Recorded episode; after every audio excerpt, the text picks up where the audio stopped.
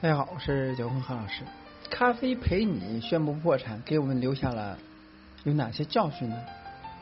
咖啡陪你了，再也陪不了你了。近日了，在遭遇债务危机多年之后呢，韩国最大的咖啡连锁品牌咖啡陪你在华合资公司终于正式宣布破产。二零一二年刚刚进入中国市场的时候了，咖啡陪你曾声称要开五千家门店，赶超星巴克。如今却在中国市场全面崩溃。在遭遇债务危机多年之后呢，韩国最大的连锁咖啡店咖啡陪你在华合资企业咖啡陪你上海投资管理有限公司终至破产，公司被列为了严重违法失信企业黑名单，法定代表人也下落不明。上海市奉贤区人民法院于十月。九日发布公告，咖啡陪你上海投资管理有限公司（以下呢简称咖啡陪你上海分公司）的债务人应在二零一八年十一月九日前向咖啡陪你上海公司管理人申请债务债权，并定于十月十六日下午召开第一次债权人会议，依法申报债权的债权人有权参加债权人会议。据媒体报道了，咖啡陪你上海公司呢成立于二零一三年，咖啡陪你管理有限公司是其唯一股东。其后者呢也已于二零一五年被法院列入了严重违法失信企业黑名单当中。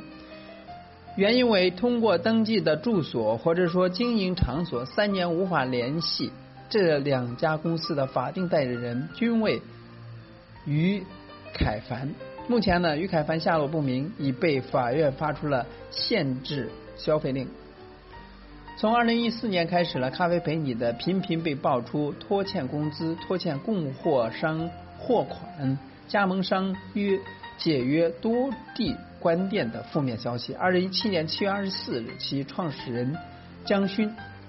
因企业遭遇困境不堪重负而选择自杀。根据企业信用。信息参考平台企查查的数据，那么咖啡陪你管理公司通过咖啡陪你上海公司在中国投资企业有二百三十家，控股企业有一百九十九家。工商信息显示，这些企业大多显示注销、吊销、经营离场状态，而这两家公司涉及到法律诉讼有三百多起。二零一二年刚进入中国市场的时候呢，咖啡陪你曾声称要开五千家门店，赶超星巴克。如今呢，却在中国市场上全面溃败。咖啡陪你呢，建成立于二零零八年，是韩国最大的咖啡连锁企业。除咖啡外，还经营各种高档茶、拿铁、果汁、华夫饼、面包类等产品。区别于简洁。商务的欧美咖啡馆，那么咖啡陪你有一个宽敞明亮的空间，这个空间的一切都充满了设计感，高高悬挂的水晶灯，干净的落地窗，布艺沙发，原木色调的大桌子，摆满杂志和图书的墙壁，计时的小沙漏，那么造就出了一个小休闲温馨的氛围。以咖啡陪你为代表的韩系咖啡目标消费群体是情侣、朋友或者是家庭，希望用一个更大、更舒适的空间，让消费者在店内长时间逗留。漫咖啡的创始人新子新子相曾说过：“这些呢，在店里面休停的停留的消费者呢，必定会呼朋唤友，带来更多的消费者。”北京经商流通战略研究院院长赖阳认为，咖啡陪你的消费场景呢更偏向于休闲化，这种风景呢很有发展前途。与星巴克、Costa 等店面狭小商务咖啡店相比呢，咖啡陪你除了能够吸引休闲人士，也为设计师、创业者等人群向客客户、投资人展示方案提供了一个很好的场景。这也是咖啡陪你最初在中国快速扩展的原因之一。凭借明星娱乐销销营销，包括社交互动、门店营销等品牌策略，咖啡陪你在短时间的内呢迅速扩张，以每年百店的开店速度，一举成为了韩国最大的咖啡连锁企业，门店达九百余家。星巴克在韩国的市场份额被其挤得仅仅百剩百分之十五。二零一二年，中国咖啡业被一股强劲的寒流席卷，咖啡陪你啊，豪利斯、动物园咖啡、华夫班特，包括图尚等十几个韩国品牌相继进入中国，大举扩张。其中呢，风头最盛的咖啡陪你入华后，迅速在一二线城市开花，疯狂扩张，创下了平均每年开店二百家的记录，并放眼。到二零一五年，全国连锁达到五千家，成为中国休闲咖啡连锁 number one。二零一三年年底，韩系来自星星的你风靡全球，那么咖啡陪你就收揽了当时爆红的金秀贤蓝海市场，明星效应一度把咖啡陪你推向了韩系第一连锁品牌的地位。二零一四年底，咖啡陪你以加盟模式落地六百家门店。其官方的对于战战绩并无无不自豪，所以数量仅次于进入中国二十年的咖啡是咖啡行业领袖星巴克。我们短短两年多的时间内就成为了行业翘楚，成绩斐然。初入中国就尝到了甜头，也让咖啡陪你呢信心大增。二零一四年底，咖啡陪你为图在中国门店开设到一千家。日后呢，也仍将保持这种速度发展态势。到那个时候的状态是，无论你走在中国什么地方，无论一线城市还是三四线城市，只要你想喝咖啡，就会在一家咖啡陪你等你。这种话呢，曾一度写在咖啡陪你的企业官网上。危机爆发，为然而咖啡陪你最快遭到了疯狂扩张的反斥。在开到七百多家的时候了，咖啡陪你因疯狂扩张而。埋下了隐患，悉数浮出水面。从二零一四年开始，咖啡陪你频频被爆出拖拖欠工资、拖欠供应商货款、加盟商解约、多地关店负面消息。面对媒体报道了其官方曾发布声明，遭遇利别有用心的对手利用小媒体编制的负面信息恶意重击，但一一纸声明掩盖不了其。名存实亡的厄运。二零一五年五月，一封来自于咖啡陪你执行总裁戚东的辞职信在社交网络曝光。除离职声明之外呢，信中还爆出了咖啡陪你诸多问题，诸如中方股东三个月前单方面停止垫资，工作无法开展，而他个人已经八个月没有领到薪水。此外呢，信信中呢还提到了，由于咖啡陪你资金运筹失误，使得运营捉肘捉襟见肘。一夕之间，关于咖啡陪你资金断裂、拖人工资、高管离职的负面信息呢，在网上迅速开展。一个咖啡陪你离职员工呢，在二零一五年六月曾经告知《中国企业家》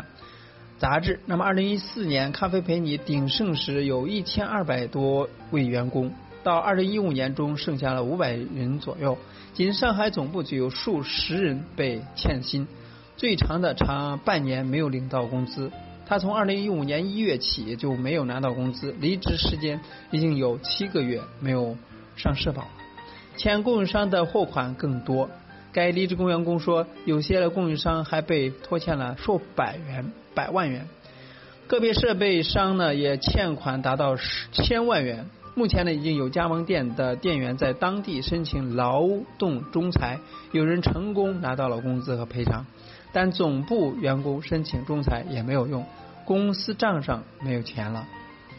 与此同时，全国各多地呢，先后出现了加盟商上门要求解约索赔的事件。有报道称，包括重庆、昆明、厦门、广州、贵阳在内的许多城市，咖啡陪你的门店呢，结出门。出现了关门潮，很多店面已经呃经人去，已经人去楼空，独留那些聚集在门店外要求咖啡陪你公呃公司给个人说法的加盟商了。索取全额高达数亿元。所以，六十九个加盟商了，往往前往咖啡陪你北京、上海总部，发现早已人去楼空。向北京市公安局朝阳分局报案，希望要回加盟意向金。祸不单行，据韩国首尔警方局二零一七年七月二十五日对外公布消息，拥有韩国咖啡王头衔、一手创造了咖啡陪你、豪利斯咖啡和。呃，等多个品牌连锁品牌的 KH 公司代表姜勋，于二零一七年七月二十四日下午在家中自杀。警方对外宣称，姜勋此前向曾经向朋友发送信息，表达自己当前疲劳状态。他之前也申请了企业回升程序，希望借此改变企业当前出现的经营困境。咖啡分析在中国市场走向溃败。的赤字的负担沉重，或者说压垮了这位创始人最后的一根稻草。将军自杀，让咖啡陪你改变现状的努力具有了不确定性。一战之后了，风靡整个亚洲的咖啡陪你在中国走上了末路。教科书级别的失败案例，有业内人称。评价咖啡陪你，韩系连锁咖啡馆主要是圈钱，而不是如何做出一杯让顾客满意的咖啡。任何连锁咖啡馆呢，也是也走走这条路，早晚都会有一样的下场。所以在业内呢，咖啡陪你被视为典型的教科书级的失败案例，曾经教训已经开店的大忌。盲目扩张，加盟制度不合理。咖啡陪你曾经在中国创下了每年开店二百家的记录，但品牌扩张速度过快，造成了加盟者审查制度形同虚设，也没有完整的标准化管理。加盟加直营加合作经营，这是咖啡陪你在中国主要的经营模式，其中以加盟和合作经营为主，直营比例仅占百分之十。这直接导致了咖啡陪你在后来发展中一直面临着会员卡无法通用，不同门店服务品质存在差异，加盟店各自为战的情况，严重拖累了其在华经营的口碑。所以要严重的是，更要严重的是，咖啡陪你放开了加盟时所采用的个体加盟模式，也让企业的经营管控显得无力。一位咖啡陪你加盟商呢，曾经向北京商记者表示，加盟咖啡陪你之后了，除了前期的选址、设备采购和员工培训，门店经营基本上是独立的，食品原材料采购也多通过自由渠道进行。可以说，加盟咖啡陪你是为了买入这一品牌，通过品牌影响力在门店经营初期招揽人气。高度的自由化意味着咖啡陪你对于旗下加盟。的把控出现了欠缺，进一步导致品牌品质把控难以进行。因此呢，在相应相关点评网上，往往会出现消费者对咖啡陪你不同门店出现截然不同的体验指责。分析人士也指出，咖啡陪你在加盟商自由生产的方式，大幅度降低了咖啡加盟商的违约成本。这不仅是导致以咖啡陪你代表的韩系咖啡加盟店出现的跑路的原因，更有可能因为缺乏管控，导致了山寨门店产生。所以，中国连锁经营协会相关人士表示，当门店数量剧增的时候呢，委托经营模式了对品牌商的物物流供应链管理乃至加盟体系建设等方面提出了非常。高的要求，一旦企业跟不上，就容易出现因产品标准化无法保证而带来一系列的连锁问题。还有就是股权结构紊乱。咖啡培育进入中国时候，并没有以纯韩血统进入，而是通过中韩合资的方式成立了咖啡培育管理有限公司，进行该品牌的中国市场的拓展运营工作。当时呢，该公司三大股东分别为中企亚太投资有限公司。公司副董事长金善起一起陪咖啡陪你香港控股有限公司。然而在入华之初，中韩双方就没有处理好股权结构。当品牌发展遇到问题之后了，韩方率先撤走了资金。所以韩阳认识为呢，股权结构紊乱是导致咖啡陪你崩溃的最主要原因，这也是为其他品牌敲响了警钟。为了保证品牌稳定运营，运营方一定要在前期做好股权加盟管理等战略规划。如果说一个品牌没有真正的构建好自己的核心竞争力，最终一定会被市场抛弃。所以，通过咖啡陪你在中国市场的溃败呢，也给咖啡经营者或者咖啡馆主呢一个提个醒。不管你是单独经营、个体经营，或者说是合伙经营，那么股权结构一定要明晰。另外的是，后期的管理经销也是非常关键的，希望给大家所帮助。今天呢就到这里，下次再见。